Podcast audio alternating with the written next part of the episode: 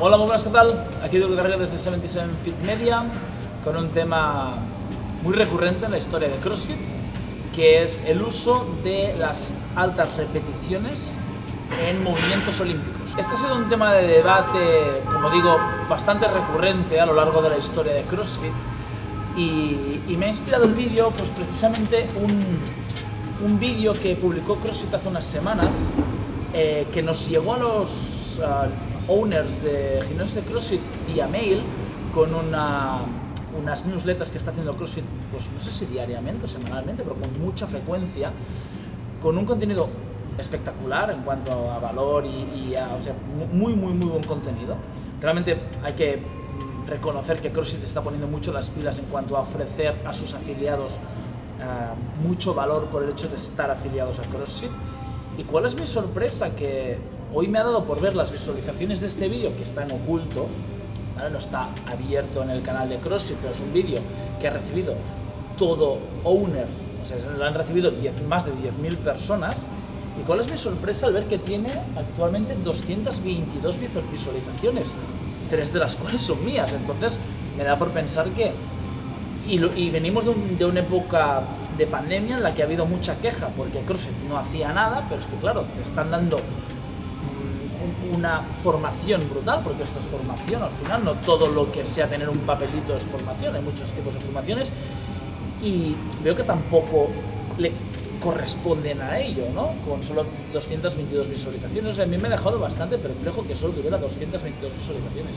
Y el tema está en que es una mesa redonda con cuatro owners y una chica que eh, dinamiza un poco la conversación, que gira en torno a los argumentos que históricamente la parte detractora de CrossFit ha utilizado para ir en contra de la utilización de la alterofilia en frecuencias elevadas de repeticiones, eh, entendiendo esto como más de seis repeticiones seguidas. Este, como, como os digo, es un debate que diría, diría que inició un portal online que se llama T-Nation con, con uno de sus principales, no sé si es el el CEO o el, principal, o el fundador de este portal o uno de sus principales referentes, que es Mark Riptoe o Ripetoe o Ripeto, o como coño se pronuncia su nombre, que en su día, 2013, publicó un artículo en el que argumentaba o justificaba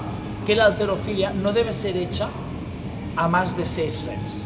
Y lo que hace este vídeo de CrossFit pues es coger cada uno de estos argumentos que, insisto, vienen ya del 2013 y son como muy recurrentes, coge cada uno de estos argumentos y los eh, rebate pues, con un otro contraargumento. Y hay ciertas cosas que me chirrían tanto de la postura de, de T-Nation como la, de la postura de CrossFit, que es que ambos uh, utilizan la misma herramienta, ¿no? que es um, utilizar argumentos que pueden o no ser ciertos, y luego contraargumentos que pueden o no, ser ciertos, tales como tal, a, tal atleta le funcionó ir a series, de, a series de 10. Eso no convierte la alterofilia a altas repeticiones en buena ni en mala. A mí me gusta mucho más analizar el porqué de las cosas e intentar extraer conclusiones que puedan ser... Eh, generales, no que puedan ser específicas para un individuo o para un caso. Pero sí me da la sensación que el artículo de T-Nation tiene un punto de argumentación a posteriori, es decir, de repente nunca nos habíamos planteado si la alterofilia era o no era ejecutable a cierto rango de repetición hasta que viene CrossFit y lo hace. Y ahí es cuando el mundo de la alterofilia empieza a criticar el hecho de hacer 30, 30 snatches seguidos porque la, la alterofilia no, no sirve para ello. Y y a mí me da la sensación esto, de que este argumento nace más de la, de la reacción que, que, de la lógica, porque sí es cierto que la alterofilia no se ejecuta 30 reps, la alterofilia se ejecuta a 1, pero eso no significa que un snatch no pueda ser ejecutado a 30 reps. Y a partir de aquí pues, se despliegan una serie de artículos más, más a favor, más en contra. Hay que decir que T-Nation publicó, este, este artículo es del 2013 agosto, en octubre ya publicó uno recogiendo un poco de cable, en el que se queda como una zona, un territorio un poco más neutral, pero como os digo, en, pues desde ese momento empezaron a salir detractores y defensores de la alterofilia a altas repeticiones, pero a mí al final la, pregunta que subyace en todo ello es ¿por qué? Uno de los artículos muy interesantes, ahora iremos a los cuatro puntos de crítica de, de T-Nation, pero hay un artículo muy interesante de, de, otro portal muy, muy bueno en cuanto a entrenamiento de fuerza y condicionamiento que es Juggernaut, Juggernaut o como se pronuncia también otra vez, que, que, que da un punto que a mí me gusta particularmente, que es ¿no? el contraargumento de la alterofilia no no está hecha para, ¿no? O, los movimientos, cuidado, no, no la alterofilia, sino los movimientos olímpicos no están hechos para, ¿no? Eso no es cierto, o sea, el snatch y el clean and jerk no son movimientos, no, no, no son cuestiones naturales, intrínsecas de la vida y de la humanidad, ¿no? Son eh, movimientos que nos hemos inventado los humanos y que hemos decidido mayormente aplicarlos de entre 1 y 5 reps. Pero así como las plantas hacen la fotosíntesis sí o sí y es innegociable y la vida ha sido construida para que las plantas hagan la fotosíntesis o para que las abejas hagan miel o para que el león cace gacelas, ¿no? El snatch no ha sido concebido por la naturaleza de entre 1 y 5 reps o entre 1 y 5 reps. El snatch ha sido inventado por el ser humano con unas funciones muy claras y una de ellas podría ser trabajar a 30 reps. ¿Por qué no? Evidentemente aquí volvemos al inicio. ¿Por qué deberías trabajar a 30 reps? Esa es la pregunta. No si se puede no trabajar el snatch a 30 reps, porque el snatch no nació por generación espontánea de la mezcla de dos elementos y Darwin dijo que el snatch nació de ahí y nació entre 1 y 5 reps y debe ser hecho así. Eso no es cierto. Así que de los cuatro argumentos vamos ya a por el primero de ellos, que en realidad he juntado el 1 y el 4 porque ambos hacen referencia a a la mala técnica y a la imposibilidad de trabajar la alterofilia a altas repeticiones con buena técnica, son prácticamente el mismo argumento. Y, aquí nos encontramos con un argumento falaz. Es decir, es factualmente incierto que a partir de la sexta rep se empiece a deteriorar tu técnica en la alterofilia. Igual que es factualmente cierto que una mala técnica en alterofilia convierte ese deporte en peligroso. Lo que no es cierto es la fusión de ambos argumentos, de que muchas repeticiones, es, es, esta argumentación es falaz, muchas, muchas repeticiones hacen que la técnica sea peligrosa, luego la alterofilia a muchas repeticiones es peligrosa. Porque aquí hay un salto que no es cierto que muchas repeticiones hacen la técnica peligrosa. Por ejemplo, se me ocurre uh, el ejemplo de un luchador que debe ejecutar las técnicas propias de su deporte a mucha intensidad y no por ello le modifica el patrón de movimiento, por ejemplo en, en MMA, o en, en Jiu-Jitsu o en Muay Thai. No veo, y, es un deporte que he tenido que más o menos formarme bastante por el hecho de entrenar a Kisa, ¿no? que es un luchador de, Muay Thai espectacular. Y él lanza una patada y lanza una patada, o sea, no hay diferencia entre su patada a 180 pulsaciones o su patada a 70 pulsaciones. Una patada de Kizar es una patada de Kizar aquí y en, y en China. Entonces, el hecho de incrementar reps e incrementar intensidad no va relacionado intrínsecamente con empeorar técnica. Pero es que aparte hay otro problema en este argumento, que es que o sea, no supone el argumento en sí. Decir, no, es que yo, si, o sea, tú coges una barra, tú estás dominando esa barra, y tú dices, no, es que yo sí hago muchas, si me canso pierdo técnica. Estás decidiendo tú eso, no, no tienes por qué, uno, ir a, a ese ritmo, nadie te está obligando a ir a ningún ritmo, puedes ir a otro ritmo.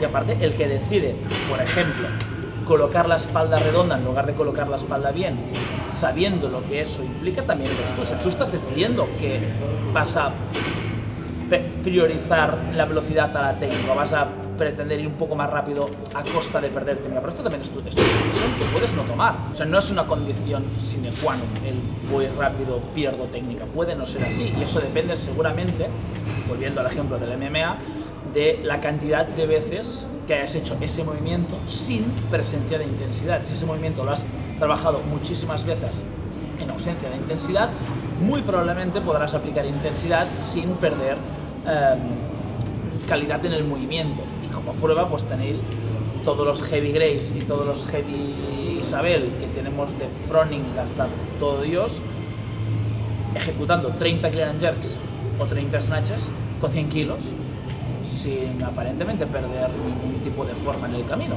Otro argumento, que, que usa el segundo argumento, sería que es una técnica, es una herramienta, una forma de condicionamiento muy pobre. Y aquí podríamos estar delante de una cuestión más semántica que otra cosa. Porque que, antes habría que definir qué es conditioning, ¿no? qué es condicionamiento. Aquí voy a, voy a dar dos definiciones. Una me gusta particularmente mucho, que es la definición de conditioning en términos generales, y luego voy a dar la definición de conditioning que hace el mismo Mark Riptow en su artículo, o sea, cogido del artículo que va en contra de la alterofilia, a altas repeticiones. ¿no? Eh, la primera definición, la más lingüística, es el proceso de entrenamiento o acostumbramiento, acostumbrarse o de acostumbrar a una persona o animal a comportarse, a comportarse de una determinada manera o de aceptar determinadas circunstancias. ¿vale? Es un condicionamiento más cognitivo, ¿no? Pero es interesante que sea acostumbrarse a determinadas circunstancias o a determinadas maneras de hacer. Y luego tenemos pues, la definición más relativa al trabajo cardiovascular, que es el uso de alta intensidad eh, en periodos, ejercicios de larga duración glucolíticos para elevar las pulsaciones y la respira, el, el corazón y el ratio de respiración con el propósito de adaptarse a este tipo de trabajo. Otra vez, adaptarse a un tipo de manera de funcionar. Conditioning es un tipo de estrés que el cuerpo se adapta, al, que, al, que al cuerpo se adapta rápido. Bien. Es que comparten ciertas similitudes, uno es como desde un approach muy, muy, muy generalista, es decir, hacer acostumbrarse a un, a un estímulo, y el otro es mucho más enfocado a acostumbrarse a ese estímulo, a este estímulo glucolítico.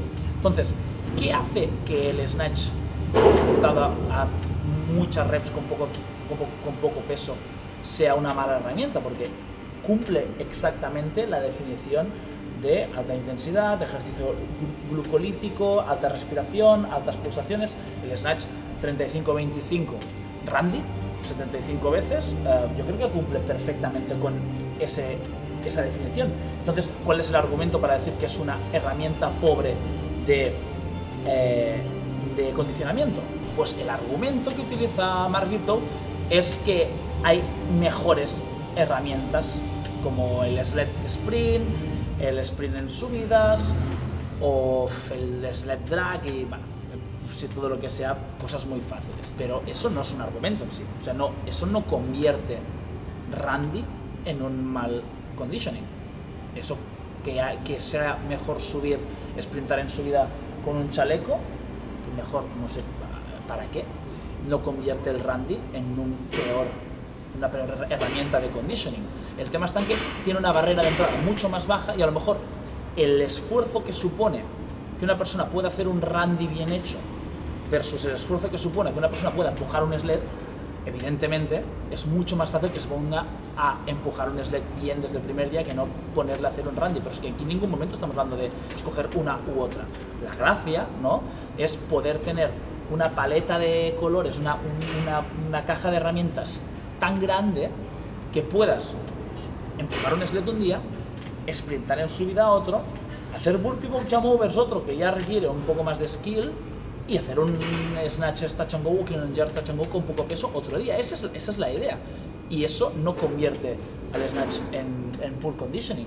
Eso convierte a que se hay que trabajarlo un poco más y que hasta que no llegues a ello, pues ponte a empujar sleds, ¿por qué no? Pero es que aparte si lo que buscamos es esto, el trabajo glucolítico, altas pulsaciones, alta respiración, sí, sprints en assault, ya está, ya lo tienes, ¿no? Pero eso no te va a hacer mejor en hacer snatches. Igual que hacer snatches no te vas a, hacer mejor en conditioning. Aquí volvemos otra vez, ¿para qué necesitas esto? ¿no? Es como pretender mejorar en el fútbol y apuntarte a hacer triatlones. Mm, ¿Tienen algo en común? Sí, en ambos deportes se corre, bien. ¿Pero vas a mejorar fútbol como jugador de fútbol haciendo triatlones? Yo creo que no.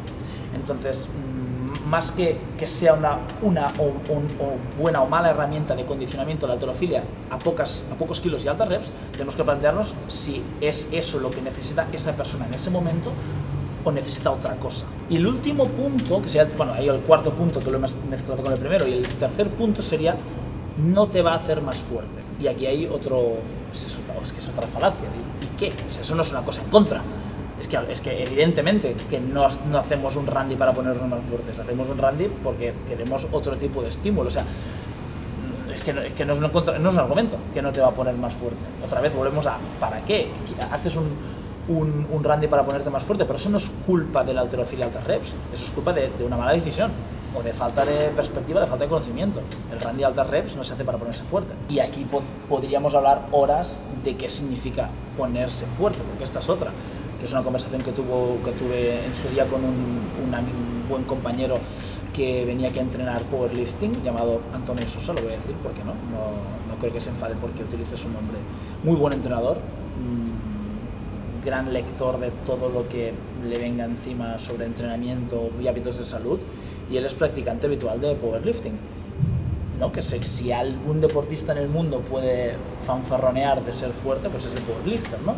Y él me dijo, fue él quien me dijo, es que, ¿qué es ser fuerte, no? Y pues estamos hablando de una persona que ha leído todo lo que hay sobre entrenamiento de fuerza y me dice, ¿qué es ser fuerte?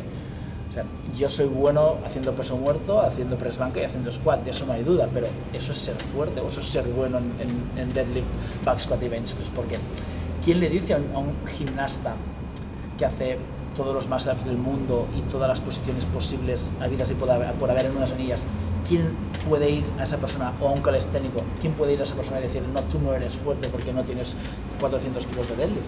Claro, entonces, ¿qué es la fuerza? Que hacer Randy no te va a subir tu RM de snatch, es posible, pero utilizar como argumento no te va a poner fuerte es, es un argumento casi pueril, estamos en, en pañales de, la argumentación cuando decimos que hacer high reps en, en Olympic weightlifting no te va a poner fuerte, es que realmente no estás diciendo nada con ese argumento. Así que como conclusión, más que decidir si la alterofilia a altas repeticiones es buena o mala, hay que decidir si la herramienta que estás usado, usando es coherente con el objetivo que pretendes. explico tú eres crossfitter, vas a necesitar barbell cycling y vas a necesitar mover kilos ligeros muchas veces, kilos medianos bastantes veces y kilos altos pocas veces. Entonces vas a necesitar, esta herramienta va a, va a tener que estar dentro de tu caja de herramientas. Entonces es evidentemente buena, tienes que tener esta herramienta.